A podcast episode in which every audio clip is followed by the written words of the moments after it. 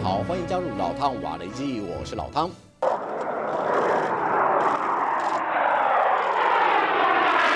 欧洲 F 十六战机飞行员训练中心正式在罗马尼亚成立，由荷兰提供的五架战机也从比利时飞抵基地。罗马尼亚国防部发表声明表示，这个训练中心位在罗马尼亚东南部城市费泰实地，不但为北约组织选择了更好的战略位置，也有助于盟国在面对东欧和黑海地区的复杂挑战时得以及时应变，并且支援盟友。荷兰国防部长欧罗宁则是明白指出，成立这个训练中心的目的，就是北约和美国持续支持和协助乌克兰的最佳证明。The FTC, I think, is also a proof of our commitment, commitment to strengthen deterrence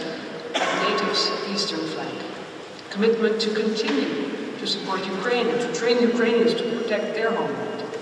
including by strengthening Ukraine's air force. 对力量有限的乌克兰空军来说，这应该是一项好消息才对。然而，当记者问到乌克兰飞官会安排在哪个时间接受训练，荷兰空军上校伯克的答案可能会让乌克兰空军不免有些失望。And what is the timeline for that? Uh, not set yet, but around, uh, I would say, in the beginning of next year. 这就表示乌克兰的空中战力至少还有半年以上的薄弱期，所以这段时间乌克兰的防空部队还是不能松懈下来。即便西方阵营援助了许多更为先进的防空武器和设备，但是对于资源相对不足的乌克兰部队来说，继续使用经历过一二次世界大战的防空武器依旧是必要的准备。即便这些武器已经很有历史感，但是火力输出丝毫不减当年之勇。除此之外，俄乌战争已经进入到第二个冬季，为了防止俄军无人机的袭扰，机动普通车还要保持随时待命的准备。一旦所属防区发现目标，或是前方战线的友军提出需求时，都能够快速反应。当然，这也和乌克兰日渐吃紧的弹药供需有关。乌克兰总统泽伦斯基和军方高层都承认，西方阵营在弹药补给上有减缓的趋势，对正在推进的军事行动造成一定程度的影响。尤其是一百五十五公里炮弹几乎就要断裂，让乌克兰的前线部队面临很大的压力。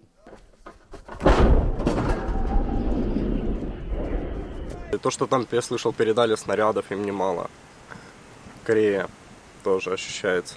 Вже відчувається, да? Да, да, да.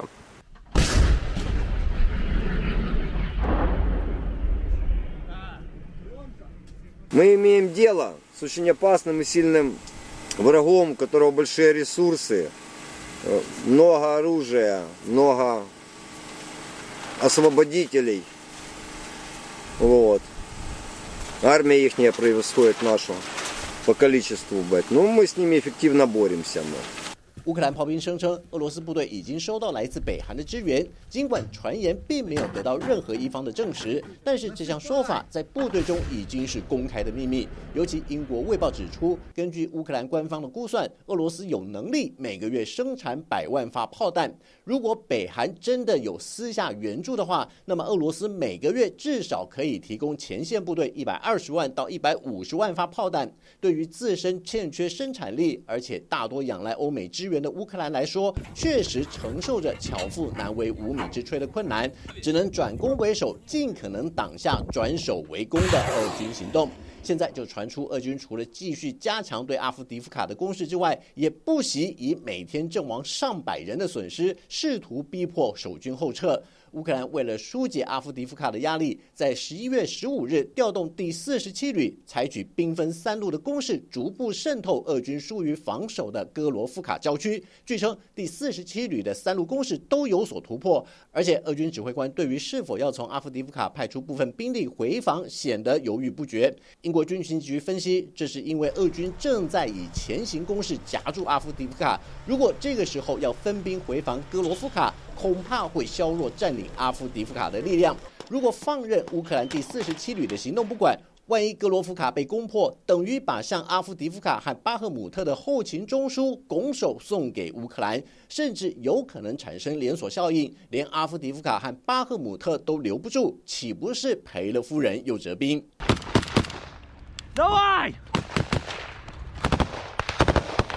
乌克兰第三突击旅在第四十七旅顺利突破格罗夫卡郊区之后，第二天马上展开突袭，而且至少派出两辆装甲运兵车袭击俄军据点。第三突击旅出其不意的行动，打得俄罗斯部队措手不及。两名俄军在茂密丛林的掩护下，丢下防守据点，直接向后撤到安全的地点。装甲运兵车一方面发扬火力，掩护步兵单位进入壕沟之外，一方面也担任外围警戒任务，注意俄军动态，随时通知步兵是否要撤离战场。Давай-то!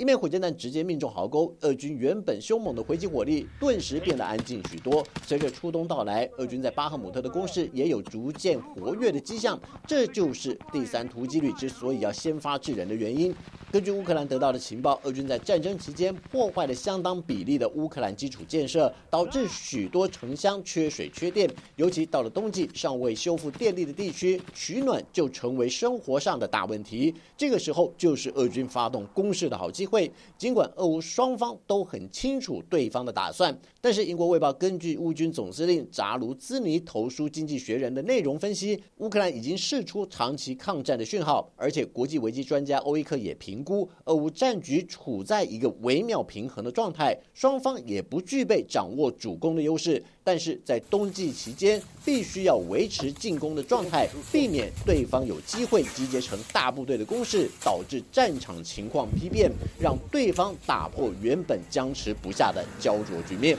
好了，就到这里，我们下次见。